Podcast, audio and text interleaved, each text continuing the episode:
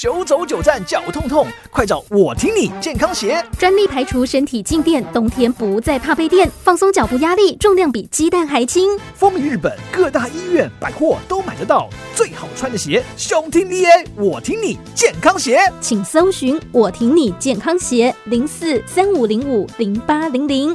汪杰明与宝岛联播网新闻方轻松节目中的财经分析，财富 Wonderful，单纯服务听众，提供资讯分析，从未也不会开设私人 Live 群组，也没有私下经营任何股票操作的相关课程，请勿受骗上当。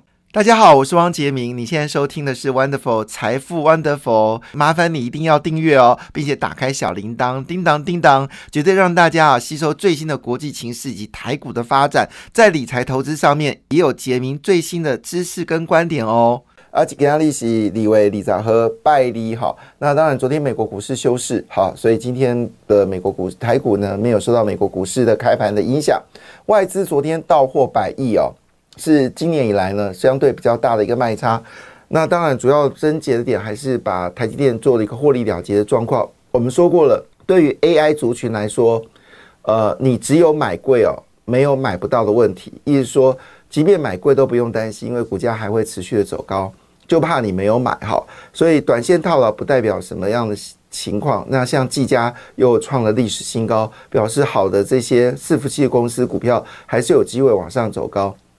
所以也不用太担心短线的一个套牢，比较在乎的事情是你有没有加速在 AI 的产业里面做出了投资的策略哈。因为今天新闻其实关键焦点在什么地方？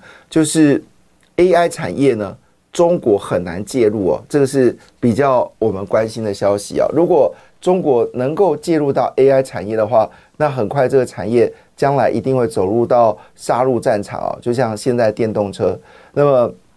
包括了就是小鹏哦，那我们知道小鹏是早期呃中国的三大电动车的这个呃我们说创新的一家厂商嘛哈，那也是在中国是主力电动车，它价格不便宜哦，虽然它叫小鹏哦，但是它每天的每每台的报价呢，大概也是二十七万到三十万的人民币哈，那折合台币也是将近百万到一百五十万的价位，甚至有些卖得更高档。那小鹏呢自己说，现在中国电动车呢，基本上叫做血腥屠杀，哈，呃，要进入到血腥屠杀，意思说呢，大家已经往死里砍了。那中国因为通货紧缩的关系啊，它不论是生产物价指数或者是呃消费者物价指数呢，都是双双下跌哦。那我昨天听到一个消息，我觉得非常的惊悚啊，中国的猪肉竟然。跌了十七个百分点哦，这个我听到这个消息的时候，我吓到这个嘴牙齿都掉出来了哈。为什么？因为我们台湾的猪肉一斤大概九十到一百块嘛哈，但是呢，呃，在中国的猪肉呢，一斤大概在六十到七十元，那已经很便宜了，六七十元基本上你你饲料成本就已经没有办法 cover 了哈。那同时间呢，又跌十七个百分点，那怎么办呢？所以中国的。物价状况确实让人家觉得非常担忧啊！我们这样讲哈，宁愿通膨也不要紧缩。好，为什么这么说？因为紧缩代表是大家都没工作，通膨至少因为企业有获利啊，愿意增招募更多的员工哈。虽然我们知道现在万物皆涨，现在连挂号费都要增加哈，那更不用说这个饮料的价格呢，也都全面性的一个调升了。那接下来。呃，四月的电价呢，也会除了三百三十度以下的这个民众不用担心调整电费以外，好，三百三十度以上的这个呃电的使用者，民生用电全部调涨啊，因为毕竟加上今年预计呃台电还要再亏一千八百。八十亿新台币哦，那去年已经累亏了三千六百亿哦，所以加起来已经进到六千亿的亏损哦。那么台电基本上实质已经成为一个僵尸企业，所以必须要增资哦，因为它现在股本是有四千多亿，如果今年再亏一千八百亿的话，基本上资不抵债哦，这家公司就倒闭了。所以最近经济部呢，当然要对台电呢紧急增资一千亿之外呢，还要拨补一千亿元啊给这个台电。我是这么认为啦，如果去年超增的钱啊，超增就是比预算书多了三千六百亿多出来税金哦，是不是考虑哦 这三千亿啊，除了六百亿去补助我们劳保的这个缺口之外，这三千亿是不是全部给台电？好，一次把它解决掉，要不然这个事情拖得越久，对台湾的电力发展就会影响。那么如果这种事情传出到国际间的话呢，国际间对台湾的电力公司呢也会产生担忧哦，也会影响到投资。经济部呢跟财政部应该要把这事情好好的说清楚哦，不要这边一千那边一千哦，这个。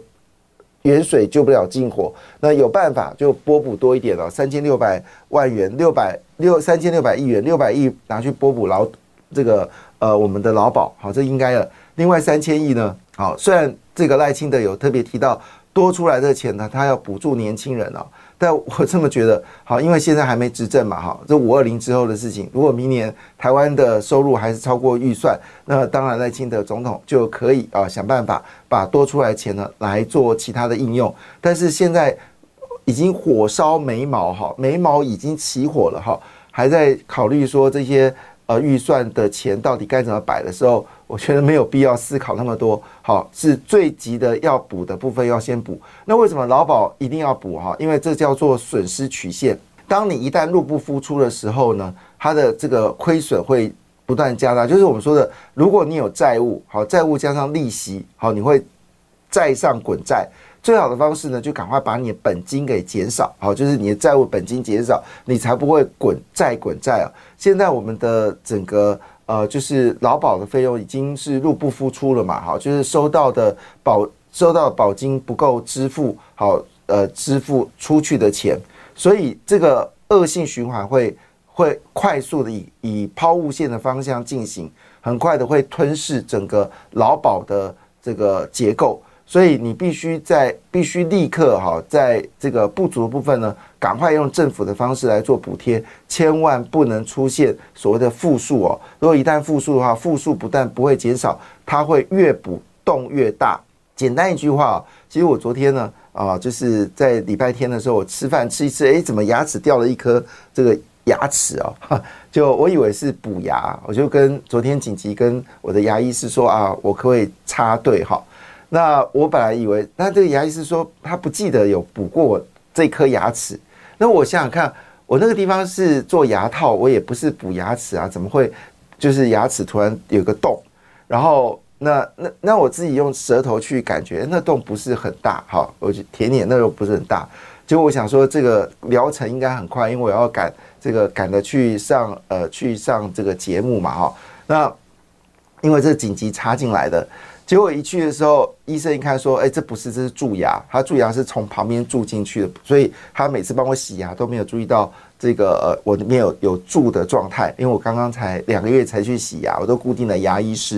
然后他说他从旁从侧边蛀进去的啊，哎，奇怪，我也有用牙线的哈，这重点不在这里。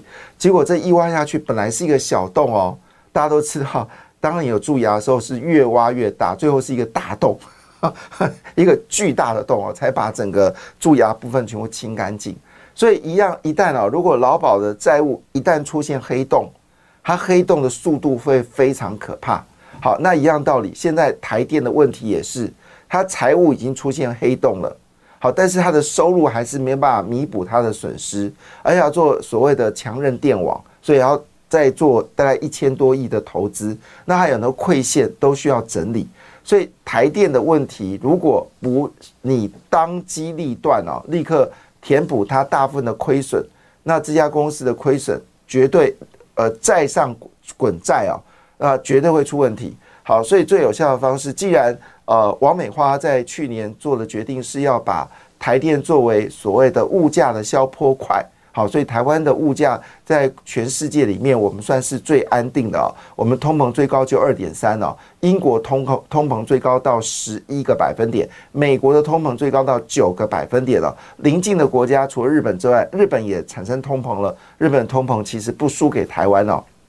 好，其他国家通膨都非常严重，但因为中国是经济衰退，所以是通缩。那以现在的一个状况来看的话，整个原物料价格，煤炭跟天然气的价格，以目前根本不可能降下来的状况来看，那么台电的损损失呢？今年亏一千八百亿哦，明年如果按照现在的条件来说，一定继续亏个一千八百亿。所以那利债债上滚债，本金不还，那么台电肯定倒。所以这时候你要做的事情就是紧急处理啊。好，那当然，王美花决定要让台电，好，王美花经济部长既然让台电作为通膨的消波块，那你政府就应该拿钱来补贴。好，就这么简单。好，要不然就是回复啊，当时马英九的说的电价每隔三年激动的讨论一次，就跟油价一样。我觉得这个事情对啊，就反映真实的煤炭跟天然气的价格啊，就真实反映它。那如果煤炭、天然气价格下跌的话，那你电价就就回来啊。这个弹性电价有那么困难吗？好，那当然我这样讲呃是没有办法去说明，如果万一真的。好，因为你如果是每三个月调整，其实大家的感觉不会那么强烈。但是你一次性的调整，我可以跟各位保证啊，四月份的通膨一定会增加。好，因为现在政府已经决定啊，四月份要一次涨足。好，那我你你你你这个一次涨足，我们电价如果假设要一次涨足的话，那现在平均用电民生用电是三块钱来算的话，那就要呃四块二。好，那也就是说你现在每个月。如果你是付了两千块的电费，那你就要付到三千块的电费。好，就是就是这样子。那你要不要这么做？那如果这么做的话，当然物价一定会往上走高啊。所以这种事情不是说我把我的头塞到这个泥土里面就会解决的事情。这种事情是它逃不掉的。所以如果你今天躲了一时，电费为了选举呃停涨，你终究要涨回来。而且涨回来代价是物价立刻有很大的波动。如果你是就是随着这个呃就是物价指数来做波动的话，其实人们的感觉不会那么强烈。就是说意味着说，当天然气跟煤炭价格往上走高的时候，你就宣布每隔三个月机动调整一次。好，那有调涨也有调降，那市场的反应就比较弱。但是你如果一次做调足，不要忘记了，马英九当时就油电双涨被骂翻了。好，也造成了后来国民党执政，就是突然之间就呃整个就是呃崩溃。好，那如果你真的要这么做的话，那么经济部长的位置是不是要跟电一起来结束呢？好，这个我觉得必须要思考的问题啊。当然，呃。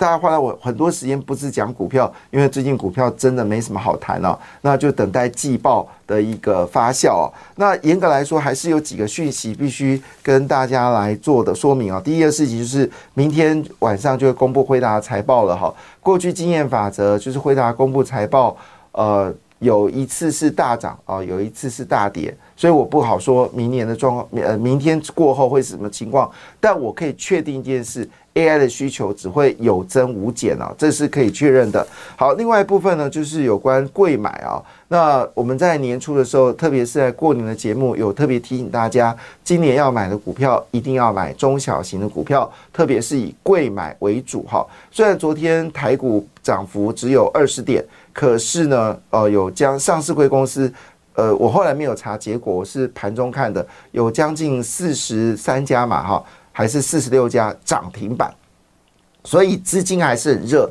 但都是涨那种十几二十的中小型的股票。我看一下，都是那种呃，就是鸡蛋鸡蛋水饺股，好在涨的哈。那但是在这个情况下呢，贵买指数好已经创了二十三年的新高，昨天盘柱一路呃曾经一度冲到了两百四十五点三六点了，那么创二十三年的新高。非常的了不起哦。那我们知道，我们的集中市场已经创历史新高了嘛？哈，但是贵买还没有创历史新高，所以贵买成为现在市场的一个焦点啊。这是第二件事情。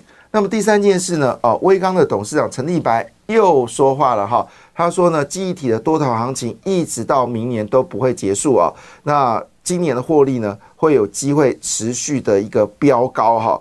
那当然，市场关注到微钢的低价库存的部位啊。那陈立白是说，微钢在记忆体低价时一路补货，至二零二四年的。第一季呢，来到库存的高峰，手上库存已经超过两百亿元了，而这成本呢，相对来说是非常低的。所以今年的需求有在增加的话，那微钢的毛利呢就会增加，那整体今年的获利还会再创新高哈。那微钢也说，它绝对不会缺席 AI 哦，因为现在记忆体已经导入到 AI 应用了。好，这部分就是我们之前讲的普瑞等等的这些公司啊，就是高速运算的这个记忆体。好，另外一部分呢，就是有关这个新。新的手机哦。那前阵子有个新闻说啊，苹果呢增加对台积电的订单啊。那有一个呃电视台访问我，呃，当然我讲完之后，记者脸色有点怪怪的，因为他希望我说假说好话。但我说一句话，因为前阵子呢台积电太热了，所以每个人都喜欢啊帮台积电锦上添花。那就曾经说一句话说，微刚呃这个不是苹果呢增加了呃三纳米的订单，我心里好奇，他手机卖的又不好，那这个现在又是传统的笔电的淡季。他为什么要增加订单呢？我不是很理解，所以我就淡淡笑。我说，因为大家都要炒高台积电，所以呢，很多的议题呢，到底是真的是假的，其实不知道。好，但是熊本的事情是真的哈，车用电子的需求会增加，这也是真的。好，那果不其然，这些新闻就说 N 三跟 N 三 Pro 的晶片需求呃下下滑，但是中国手机需求大幅增加。那可以留意一下，包括大力光、联永、华通哦，同时间呢，包括稳茂。还有这个红杰科，还有全新啊，这个我们在呃，就是过年前就提醒大家了。所谓生化家行业的不错的，感谢你的收听，也祝福你投资顺利，荷包一定要给它满满哦。请订阅杰明的 Podcast 跟 YouTube 频道财富 Wonderful，感谢谢谢 Lola。